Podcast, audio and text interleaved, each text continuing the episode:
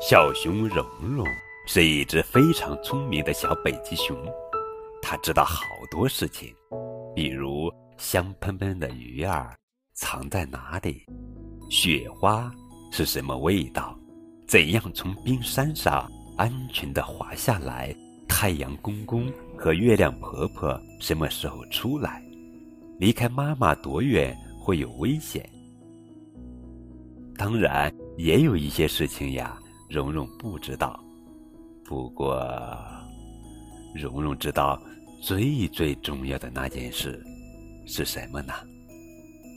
亲爱的宝贝，这里是励志电台 FM 九五二零零九绘本故事台，我是主播高个子叔叔，愿我的声音陪伴你度过每一个夜晚。今天要讲的绘本故事的名字叫做《不管怎样都爱你》，作者是。希纳顿文图。蓉蓉是一只非常聪明的小北极熊，它知道香喷喷的鱼儿藏在什么地方，也知道怎样才能把它们捉住。它喜欢用舌头接住雪花，尝尝它是什么味道。它知道。呼呼的大风会咬得脸蛋儿疼，轻轻的微风会吹得毛毛动，就像妈妈的亲亲一样温柔。他知道怎样爬上冰山，也知道怎样安全的滑下来。他知道，如果冰面咔嚓响，就会裂开一道缝，害得自己与妈妈分开。他知道，白天升起的太阳公公。是圆圆的，暖洋洋的。还知道晚上出来的月亮婆婆是弯弯的，晶晶亮。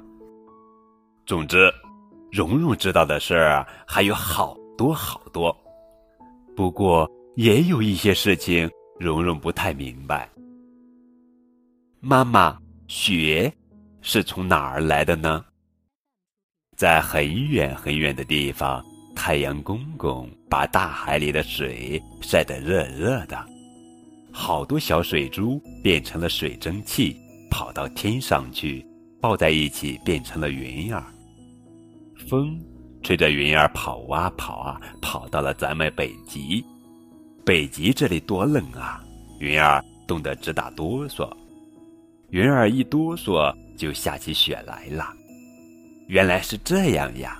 难怪蓉蓉觉得雪花里有大海的味道呢。那为什么雪不是蓝色的，就像大海那样？哦，这个问题好难，就连妈妈也不知道答案。